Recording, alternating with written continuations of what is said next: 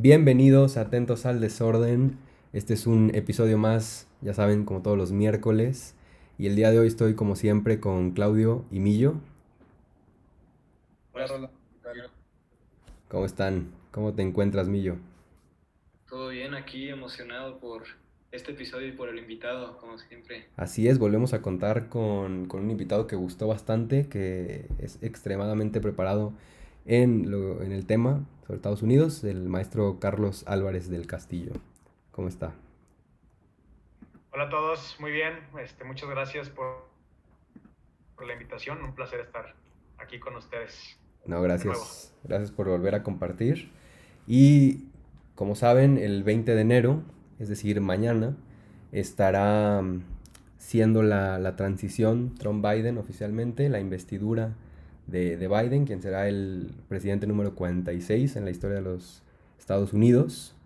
Y pues nada, profesor, su, su, opinión de lo que ha pasado estos, estos días. El episodio anterior hablamos sobre la toma del Capitolio. No sé si quiera empezar con, con algo usted. Ah, sí, muchas gracias. Este, pues sí, la verdad es que yo creo que eh, nos tocó ser testigos de, de un de, unos eventos muy, muy polémicos, ¿no? Y que yo creo que van a ser parte de la, de la historia moderna de Estados Unidos eh, por, las siguientes, por las siguientes décadas. Yo creo que va a ser algo que no se va a olvidar en mucho tiempo. Este, yo digo que, o más bien mi, mi opinión es que en el siglo XXI Estados Unidos ha vivido dos días muy, digamos, impactantes. El primero siendo obviamente el 11 de septiembre en el 2001. Y creo que el 6 de enero del 2021 va a ser, insisto, ¿no? otra fecha que va a pasar a la historia como uno de los días más eh, oscuros en la historia moderna de los Estados Unidos. ¿no? Eh, realmente yo creo que nadie nos imaginábamos eh, lo, algo, algo similar ¿no? a, lo que, a lo que pasó a la toma del, del Capitolio tanto en Estados Unidos como en, en cualquier otra democracia ¿no? este, occidental. O sea, realmente fue algo este, realmente sin precedentes, ¿no? Sí, muy cierto. Eso lo, comentaron todos, tanto figuras eh, del, políticas de Estados Unidos o intelectuales americanos y gente en el exterior sobre la, la importancia y cómo quedará en la memoria de, de todos los niveles de la sociedad americana. Y para ir ya en este episodio que cierra todos estos que hemos hecho sobre lo, polémico que fue esta carrera electoral, ¿qué, qué, comentan ustedes sobre pues, el periodo postelectoral ya para cerrar? A ver, empecemos con, contigo, Claudio. Pues yo, como habíamos dicho, parte del episodio pasado, creo que espero que Biden retome otra vez su discurso de, de sanar el país, de de recuperarse, este, no solo económicamente, sino socialmente. Ah, creo que de alguna forma la decadencia no solo económica de Estados Unidos ante otros países, sino también las fracturas sociales que han tenido van a dejar marcas muy profundas a largo plazo y consecuencias también, este, pues que van a costar mucho recuperar la, a la presidencia de Biden. Y creo que poco a poco esperemos lo mejor para el país, que se vaya recuperando, pero la tiene muy difícil Biden actualmente. Millo. Sí, aparte de eso, o sea, yo creo que al final todo el escándalo de las elecciones culminó un periodo de inestabilidad política que se vio desde el Black Lives Matter y obviamente pues yo creo que fue la obra maestra de la polarización de Donald Trump. Este, obviamente pues mandó a la corte todo, este, hizo muchísima polémica, pues le tuvieron que tumbar todas sus redes sociales. Y pues sí, yo coincido con Claudio totalmente en que va a tener muchas repercusiones y sobre todo le va a dejar, yo creo que una tarea muy difícil a, Joe Biden para que vuelva a unificar el país y sobre todo para que vuelva a haber credibilidad este, en los Estados Unidos. Sí, porque una forma de verlo sería que, que todo ya culminó o que se va a acabar de alguna forma con que Biden llegue a la presidencia, pero pues puede ser igual y lo veo muy posible que todo apenas empiece y que los grupos empiecen a organizarse y que pues el trumpismo al final de cuentas no acaba. Sí, por supuesto es lo que se ha dicho eh, mucho. Yo quisiera recalcar que los, eh, los mecanismos legales existen para que se usen. Y realmente creo que la crítica que le llovió a Trump o a los propios republicanos eh, sobre todo lo que quisieron hacer para revisar y recontar, y a lo mejor exigir otras, otras cosas en este proceso electoral, pues ah, existía una evidencia suficiente, ¿no? Por, por poco menos eh, a Trump en la, en la, elección del 2016 le hicieron todo este juicio político que fue más que nada una persecución. Entonces yo cerraría con eso. Fue un poco desestabilizante, sí, pero, pero así, así pasa y, se tiene que, llevar a cabo el proceso. ¿Usted qué dice, maestro? Sí, mira, la verdad es que este, creo que Rolando, tienes mucha razón en, en, la cuestión de que pues los mecanismos que usó Trump en, esta, en este periodo este, eh, post elecciones, pues ahí estaban, ¿no? Y como dices tú, pues, pues ahí estaban por algo, ¿no? Y, creo que este, pues la, la naturaleza del de sistema electoral de Estados Unidos, pues eh, se necesita tener este tipo de mecanismos que fueron usados por la, por la administración Donald Trump. Pero más bien yo, yo lo que critico, lo que realmente no, no me gusta mucho de, de, lo que hizo el presidente Trump en sus últimos días en el poder, pues como siempre, a mi punto de vista, es el, el cómo lo dice, ¿no? O el, o el cómo actuó. O sea, porque no es la primera vez en la historia de Estados Unidos que algún candidato este, eh, activa estos mecanismos para, digamos, tratar de cambiar el, el, resultado electoral, ¿no? Lo vimos en el 2000 con, con Bush y con, con Al Gore y en otras, en otras ocasiones, pero aquí lo que, lo que siento yo que es prácticamente el, el, lo, lo, polémico de todo esto con Trump es, insisto, el, el, cómo no se dice este mensaje. Este, el hecho de no, por ejemplo, eh, nunca este, mencionar de nombre a Joseph Biden cuando, pues, este, digamos, eh, aceptó que perdió las elecciones. O sea, realmente se, se, escucha un tono muy divisor, ¿no? Que es lo que, lo, que a mí, lo que a mí realmente nunca me ha gustado de la presidencia de Donald Trump. E independientemente de lo que haya logrado o no haya logrado, este, creo que este, los últimos días fueron como la cereza del pastel en cuestión de crear división este, muy marcada en los Estados Unidos, ¿no? O, estás con los demócratas o estás con los republicanos, o eres conservador o eres liberal, o sea, no hay un punto medio, ¿no? Entonces, creo yo que en estos días se, se digamos, se, intensificó esta cuestión, ¿no? De, de esta división eh, tan notoria en los Estados Unidos. Cierto, todo lo que, lo que comenta y justo es un buen hilo para la otra, el otro punto que queremos conversar, que es la, la turbulenta salida de Trump de la Casa Blanca.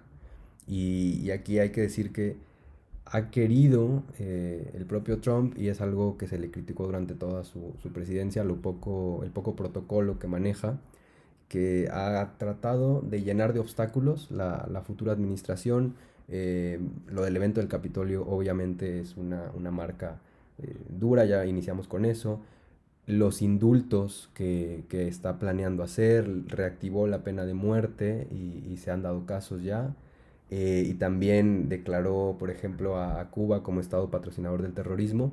Y también eh, Pompeo estaba haciendo unas declaraciones muy fuertes sobre Irán. Entonces está tratando de complicar eh, el inicio de, de la era Biden.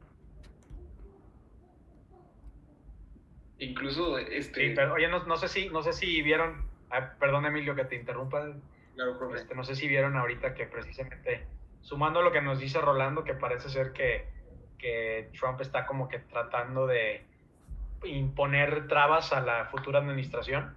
De hecho, hace unos escasas horas, el secretario de Estado Mike Pompeo eh, declaró en un, en un tuit que que China está llevando a cabo prácticas este, de genocidio, ¿no? En contra del pueblo uigur en Xinjiang, en China, ¿no? Entonces, pues, sí. como lo, con lo que decíamos ahorita, ¿no? O sea, ¿por, por, qué, ¿por qué hasta ahorita, no? O sea, ¿por qué, ¿por qué decirlo literal 24 horas menos de 24 horas antes de que termine la presidencia de Trump. Pues, igual esa no, simplemente es una, una movida para tratar de, de complicar, complicarle el escenario a, a, a, la futura administración, ¿no? Y no solo eso, profesor, este, hace unos escasos minutos de que empezamos a grabar también el presidente Trump por medio de la cuenta de Twitter de la Casa Blanca, porque obviamente la suya está bloqueada de por vida, este, subió su video de despedida, ¿no? Y precisamente está muy extraño y, este, y divertido ese, ese, esa despedida, porque aparte de que habla de muchos temas como que se, se respetó la libertad de expresión y que nos mantuvimos unidos como nación, o sea, aquí estoy citándolo, este, pues dice muchas cosas un poco incoherentes tanto con el accionar de su gobierno y sobre todo con lo que ha pasado los últimos días. Y, y, y queda muy bien ligado a lo que dijo usted, profe, porque aparte de lo que dijo el secretario de Estado Mike Pompeo, también este Trump y explícitamente en su video de despedida, al hablar de la pandemia se, se refirió al coronavirus como el China virus. Entonces, este, ¿qué tipo de imagen quieres con ese tipo de, de, apodo al, al, a la pandemia? O sea, y justo un día de que Biden también este, vaya a tomar la este, posesión, o sea, la verdad es que es una falta de respeto a la investidura presidencial y pues a, al posible trabajo que pueda hacer este Joe Biden cuando llegue la, mañana, ¿no? Sí, yo creo que de aquí a mañana pueden pasar un montón de cosas, este, pero más bien en el futuro, por ejemplo, que sea profesor con el tema de que hay con China de relaciones internacionales, va a ser un tema que va a tener que tratar Biden, este, y que se va a quedar aunque se vaya Trump. La polarización, aunque se vaya Trump, se va a quedar. O la deuda que tiene Estados Unidos este, también se va a quedar. No sé cómo Biden planea este, aplicar planes de pensión y planes para los universitarios de ayudas y de estímulos económicos si Estados Unidos es el país con más deuda del mundo. Este, y son temas que se van a tener que ver poco a poco. También dicen que por eso todo, todo el sector financiero de Estados Unidos prefiere mucho a Biden, porque es el que muy probablemente de estímulos que ayuden a seguir, al menos por un tiempo, a, a seguir este, la economía como con algún curso. Y, vi un artículo muy interesante en, Sputnik que se llamaba algo así como Cae Trump y el ascenso de la ultraderecha en Estados Unidos. Y yo creo que sí, poco a poco con lo que hemos visto de las protestas y de los grupos que muchos, muchas personas de derecha en Estados Unidos consideran socialistas, como el grupo demócrata de AOC, de Alexandro Ocasio Cortés o de Bernie Sanders, este, ponen en duda lo que es la propiedad privada en Estados Unidos y lo que va a hacer esto va a ser polarizar el país cada vez más y más y más y más eh, a largo plazo, si se organizan estos grupos que pueden estar sumamente armados de derecha, este, yo creo que sí puede ser peligroso. Estamos acostumbrados eh, a un, a, un, a, un, Estados Unidos dividido, pero creo que jamás la habíamos encontrado tan dividida como, como ahora, ¿no? Y sobre todo por posturas fundamentales como las que tú comentas, Claudio. Sí, incluso en, pues en la misma, en el mismo partido demócrata, pues existe división, entonces, este, aunque existe mayoría en, el, en la Casa de Representantes y probablemente también en el Senado exista cierta mayoría, es probable que gracias a la división del Partido Demócrata, o sea, no se le vea tan fácil a Biden de aprobar todos sus, todas sus propuestas que quiere, porque incluso este, estaba leyendo que en la primera semana de su administración va a proponer como 12 decretos, entre los que más famosos vi, este, pues es el reincorporarse al, al, al Acuerdo de París, que la verdad yo sí me pongo a pensar que igual y si lo propusieran en el, en el Congreso no, no se lo pasarían. Entonces, este, también va a ser muy interesante ver cómo va a ser el accionar presidencial en cuanto a los decretos y qué tanto puede afectar a su imagen como presidente, ¿no? No, y que también económicamente los estados se están dividiendo. Por ejemplo, vimos hace poquito que Tesla ya se mudó definitivamente a, a Texas y también no sé cómo Biden va promulgar tanto este uso de energía limpia cuando tiene estados sumamente petroleros como pues también puede ser Texas. Entonces podemos hablar en un futuro si Biden lleva estas políticas de una forma más o menos radical, de alguna especie de Calexit que ya se viene hablando hace mucho, o, o que Texas se llega a salir de la Unión Americana, que son estados muy importantes para su economía. Y, y creo que no se ha analizado a fondo todo eso. Sí, una situación con, con Biden es que tiene obviamente la intención de regresar a Estados Unidos como líder mundial y de la forma en la que siempre lo ha sido. O sea, es muy, muy tradicionalista en este aspecto. Y, y también eh, regresar a esta agenda multilateral global y yo no sé cuándo lo va a conseguir porque va a necesitar un tiempo muy largo y una energía inmensa para arreglar estos, estas divisiones internas que existen en Estados Unidos. Entonces, eh, en cuatro años no es suficiente. Quién sabe qué, qué, depara eh, esta administración para él. Claro, y de hecho, este, pues, claro que, claro que la intención de Biden es tratar de, de regresar este, a, digamos, a esta cuestión de Estados Unidos como el líder de, del mundo liberal y democrático, pero pues sí, o sea, el, el daño que se hizo en la administración de Trump, eh, pues sí, va a tomar un tiempo recuperarse. Y de hecho lo, lo, que también es importante notar es que igual va a ser difícil para Biden tratar de recuperar este, este papel de líder en el ámbito internacional, porque muchos otros países ya han, este, durante la administración de Trump, empezaron a buscar otras maneras de, digamos, de, de, de bypassear a los Estados Unidos, ¿no? O sea, países europeos, países en el Medio Oriente empezaron a ver otras alternativas de alianzas, de acuerdos eh, con otros países que no necesariamente implicaban a los Estados Unidos. Y les pongo pues este, dos, dos ejemplos, ¿no? Este, fue algo que igual y como que no se notó tanto por esta cuestión de la toma del, del Capitolio, pero justamente a principios de año la Unión Europea y China firmaron un acuerdo prácticamente de inversión. Entonces, pues tanto la Unión Europea como China están buscando ya alternativas en las cuales no se toma en cuenta a los Estados Unidos, ¿no? Y también, por ejemplo, pues está este, otra, otros este, marcos económicos, eh, diferentes tratados, especialmente en la región del Asia-Pacífico, que este, toman a países como Australia, como Nueva Zelanda, Tailandia, Brunei, Japón, China, este, haciendo alianzas comerciales sin tomar a los Estados Unidos, ¿no? O sea, ya hay acciones, ya se hicieron acciones que prácticamente este, pues buscan alternativas a la, a la hegemonía de los Estados Unidos. Y obviamente eso va a ser un gran este, reto ¿no? para, para Biden, recuperar estos, estos espacios, ¿no? Sí, a mí sinceramente sí me preocupa esta agenda multilateral que tú comentas, Rolls, porque pues se supone que la idea del Trans-Pacific Partnership era más o menos contener a China en un esquema de comercio multilateral, de relaciones internacionales, que al final no funcionó y China siguió ascendiendo y e, incluso Trump se salió después. ¿Y cómo vas a competir tú como potencia mundial en un mundo globalizado como ellos lo quieren, lo quieren poner en comercialmente cuando, como dice el profesor, pues ya en hace poquito se firmó el RICEP, que es el acuerdo comercial más grande del mundo que tiene en él un tercio del PIB mundial, con Australia, con Nueva Zelanda, con Japón y con China, y con Corea y, y creo que con Vietnam y otros países muy, muy importantes que tienen ascenso. ¿Cómo va a ser Biden también? La Asociación Económica Integral Regional, perdón que te interrumpa, Claudio. Sí, sí. ¿Y cómo vas a hacer también para controlar las inversiones chinas que están en África o las inversiones chinas que tienen ya tiempo llegando a, Europa, especialmente España, que los españoles no están muy contentos? Pero pues está comprando el mundo poco a poco y, y Estados Unidos se va a quedar rezagado a final de cuentas si no busca un esquema que esté fuera de lo conocido. Yo creo que ya intentaron todo y Trump fue otra prueba del fracaso de cómo no se debe competir este, y cómo se debe evitar la decadencia de Estados Unidos. Entonces, van a tener que hacer algo totalmente nuevo.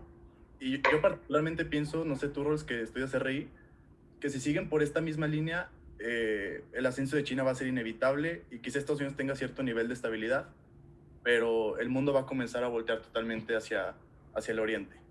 Sí, yo, yo le llamaría como un, fracaso parcial, porque la presidencia de Trump realmente debió haber durado ocho años, no cuatro. Y, y el, el, punto aquí es que la incertidumbre está en un punto muy alto porque las, los cambios políticos que pueda hacer Biden eh, tienen un riesgo de adaptabilidad. Y con la pandemia, eh, China ya tiene, pese a que Occidente tiene como un colchón, por decirlo de una manera coloquial, pues China va a tener una ventaja, o sea, va a poder superar ese colchón y competir eh, pues con muchísimas más eh, capacidades que Estados Unidos. Y ese es, el, un, punto clave en, en, cómo va a ser la recuperación con Biden. Y de eso hablaremos un poco después. Millo, ¿quieres decir algo? Sí, nada más este, rapidísimo. Eh, yo creo que también, este, también va a estar muy difícil que Estados Unidos vuelva a meterse bien como que en la escena internacional, porque estábamos acostumbrados con Trump a ver relaciones bilaterales en vez de multilaterales, porque como porque al, estar en una relación multilateral, o sea, en realidad, y lo estaba viendo en un video muy interesante, que en realidad, o sea, por más que este, impongas como que restricciones o este de que o violes algún este artículo de un posible tratado multilateral, este, pues no va a pasar nada, porque al final este pues los, o sea, los países son soberanos y ellos pueden decidir lo que sean, porque pues no, o sea, al final la Constitución muchas veces va más arriba que, que un tratado internacional. Entonces lo que optó hacer Trump es hacer tratados bilaterales y en los tratados bilaterales, como hemos podido ver, es que si no le, si un país no hacía lo que le gustaba a Trump, este, pues él, simplemente imponía este aranceles o cualquier otra medida, este, para impedir, este, para que impedir que esa cosa se haga siempre y cuando este, pues, se beneficiaran los Estados Unidos, ¿no? Entonces, este, yo creo que aunque Biden tenga diferentes ideas, este, ya, ya como que la escena internacional se quedó más o menos con una idea un poco mala de lo que hizo Estados Unidos en cuanto a tratados comerciales y relaciones en general, ¿no? Entonces, este, pues sí va a ser, va, va a estar interesante ver cómo Joe Biden también puede recuperar ese, ese, ese, ¿cómo decirlo? Como que ese espíritu negociador más amigable en vez de lo reacio que era Trump, ¿no?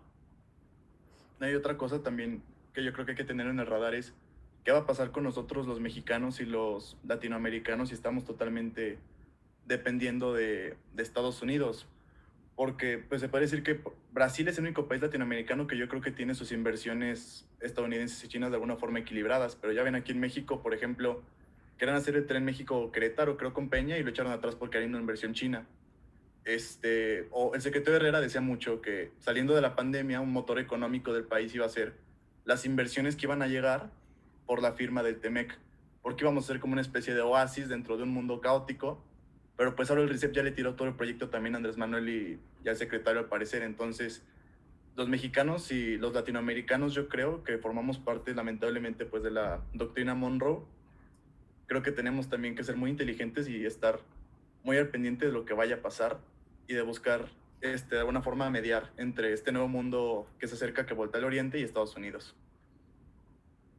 Sí, sí, muy importante. Y de hecho, este, no sé si, si han estado, bueno, o no sé si, si han escuchado de esto, pero este, una de las, de las, también de las intenciones primordiales que tiene la administración Biden es tratar de enfocar un poquito la política exterior hacia Centroamérica. Y de hecho, el, el presidente este, Biden tiene una conexión muy fuerte con esta región del mundo. Eh, si no me equivoco, durante la administración de, de, Obama. Creo que, no me acuerdo el número exacto, pero creo que realizó como una cosa así como 20 o 30 viajes a, a Centroamérica, eh, precisamente con la intención de encontrar eh, maneras de tratar de mitigar o de, o de ayudar en la cuestión de, de la migración. Y este, de hecho, la, la el, famoso telefonazo que hubo entre López Obrador y Biden a finales del año pasado, uno de los temas que se, que se trató entre el presidente de México y, el futuro presidente de Estados Unidos fue que, cómo, cómo le hacemos entre Estados Unidos y México para tratar de mejorar la situación en Centroamérica, ¿no? Entonces, este, digo, no, no tenemos una, una bola de cristal para, para predecir qué es lo que va a pasar, pero sí podemos esperar una, una, política exterior un poquito más enfocada a Centroamérica de lo habitual, ¿no? Porque, bueno, Centroamérica es una región que usualmente no es tan, tan, este, tan importante para los Estados Unidos, ¿no? Pero posiblemente podríamos ver un, un, un pequeño cambio, ¿no? En esto. Sí, y ese es otro de los puntos que teníamos en el programa del episodio, eh, las predicciones sobre la presidencia de Biden, y ahí ya usted eh, empezó con una eh, exterior y, en una zona olvidada a veces por, por todo el mundo realmente. y que requiere de, mucha ayuda para resolver todo el problema que, existe y, que se ve muy evidente con, las caravanas migratorias. Y, bueno, entonces vamos a hablar de, esto, de, las predicciones. Ustedes dos, eh, compañeros de, podcast y ahora el, profesor también, ¿cuáles son las tareas prioritarias eh, de Biden y, su presidencia que, que depara en, en un futuro? Así que es contigo ahora, Millo. Pues yo creo que, y yo creo que lo hemos dicho en los dos, tres episodios que hemos hablado sobre las elecciones, o sea, es, es evidente que lo primero que tiene que hacer es reunificar a, a, Estados Unidos, ¿no? Pues ya hemos hablado incansablemente de que pues, las, Estados Unidos está dividido políticamente, ideológicamente, entonces este, yo creo que eso es lo principal que se tiene que hacer. Después yo creo que obviamente va a ser el proceso de vacunación. Este, yo estaba viendo que eh, Biden está muy optimista en que se pueden aplicar 100 millones de dosis en 100 días. Este, pues vamos a ver, y sobre todo porque dice que el, su plan de vacunación es un poco más efectivo que el de Donald Trump. Y pues obviamente también este, ver cómo le va a hacer para, para con la recuperación económica de la crisis del COVID, ¿no? Porque él, este, yo creo que una de sus principales propuestas económicas este, que, se ha, que ha planteado pues, es la la subida de impuestos a grandes corporaciones, ¿no? Entonces, este, no sé si lo vaya a hacer de, de o sea, al momento de entrar a su administración, pero también este va a ser interesante ver cómo pueden reaccionar este, las, las empresas y sobre todo pues, la bolsa de los americanos con esta subida de impuestos, ¿no? ¿Usted, profesor, qué dice? Mira, indiscutiblemente la tarea primordial de, la administración de Biden, por lo menos en el, esperemos que solo en el primer año, pues es obviamente la pandemia, ¿no? O sea, la, la cuestión de, de, este, de combatir la, la, pandemia. Bueno, como ustedes saben, pues Estados Unidos es el país que hasta el momento registra mayor cantidad de contagios y de muertes, ¿no? También digo, tiene mucho que ver con la cantidad de pruebas que hace Estados Unidos por día. Pero bueno, indiscutiblemente, pues es un tema que, que realmente le, le, pues le, le, le, preocupa y va a trabajar Biden para tratar de resolver, ¿no? Y yo creo este, que, que la segunda prioridad más fuerte de, de, Biden en cuestión de creación de, de, pues de leyes y de programas en su, digamos, en su agenda este, legislativa, yo creo que tiene que ver eh, esta cuestión de, programas sociales, ¿no? Eh, bueno, como, como bien comentaba Emilio, pues, y como lo hemos platicado y como ustedes lo han dicho en diferentes episodios, pues sí, Estados Unidos está muy dividido, eh, mucho de esto también en cuestión, digamos, socioeconómica.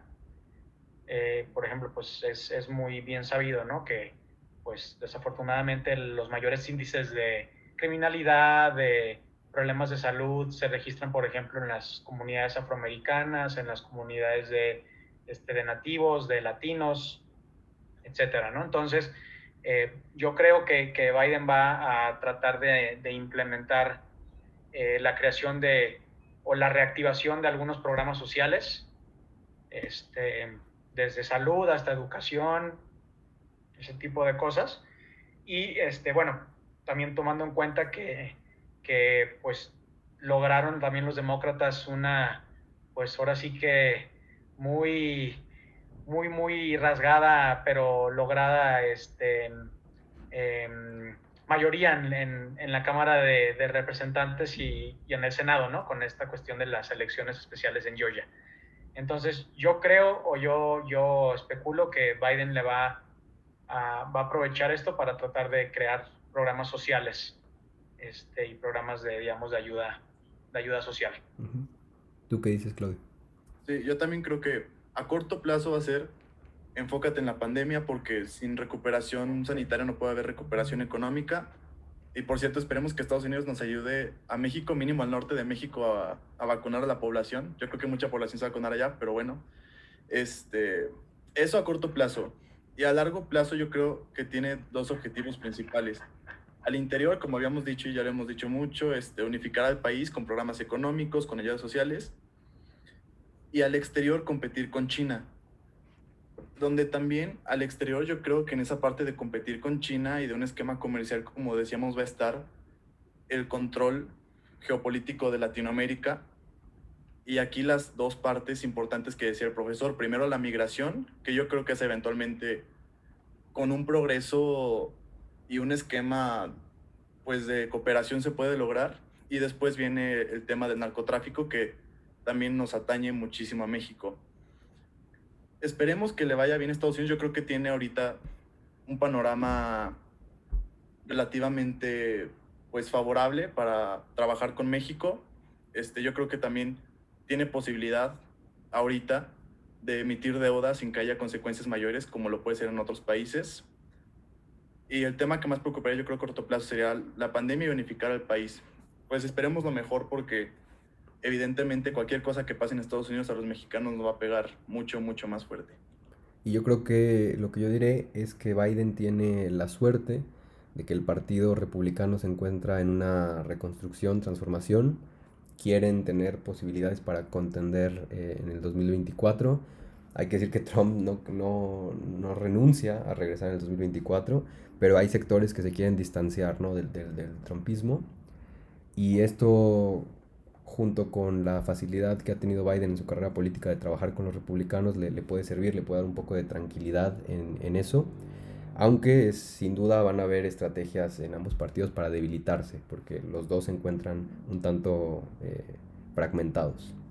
Es otro tema también la división del Partido Demócrata.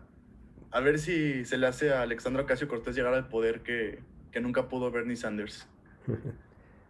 Y, y, pues ya con esto podemos mover a, a, un cierre general. ¿Con qué quieren terminar? Eh, si quieres vamos a, a, ir con usted primero, profe, como invitado. ¿Con qué le gustaría cerrar? Eh, pues bueno, pues creo que este, me uno a lo que dice Claudio. Pues la verdad es que esperemos que, que, que le vaya bien a la administración de Biden porque, pues no solo a México, ¿no? Yo creo que un Estados Unidos estable, un Estados Unidos, eh, digamos, eh, exitoso, pues realmente, nos guste o no, es, es este, un, un, un, indicador de que las cosas van, van bien, ¿no? A claro. nivel internacional. Entonces, pues la verdad es que, pues sí, esperemos, esperemos que, que, que sea una, una administración exitosa, más, pues Dios, eh, ahora sí que concluyendo con todo lo que hemos comentado a lo largo del programa, pues sí, este, pues Biden se enfrenta a un panorama complicado, muy complicado diría yo, en, ahora sí que complicado en, en muchísimos, este, digamos, este, ambientes o, o, diferentes factores.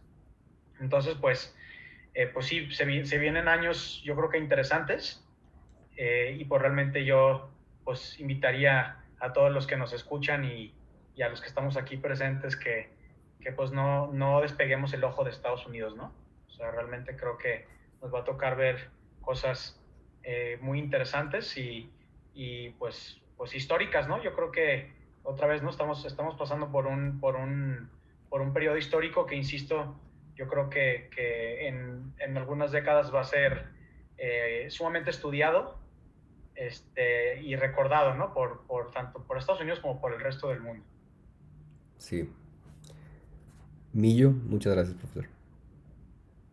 Yo así rápido, este, yo creo que estoy de acuerdo, o sea, tenemos que, vamos a tener que estar atentos al desorden de Estados Unidos, como siempre, y yo creo que también tendríamos que estar atentos a lo que va a hacer en cuanto a la política del medio ambiente, ¿no? Porque hemos escuchado que eh, quiere ser muy ambicioso en cuanto a las reformas del medio ambiente que está buscando hacer con las energías limpias y todo eso, pero yo creo que ahí también la va a tener hiper mega difícil, sobre todo porque muchísimos de los estados, sobre todo Detroit, bueno, donde está Detroit, que tiene la mayoría de las compañías de automóviles, este, Texas, todas las refinerías, o sea, y sobre todo las, las, restricciones legales que pueden aparecer por los jueces que tiene, que impuso Trump en su momento, este, yo creo que también la va a tener muy difícil, pero pues va a estar interesante ver si se le arme o no su reforma ambiental.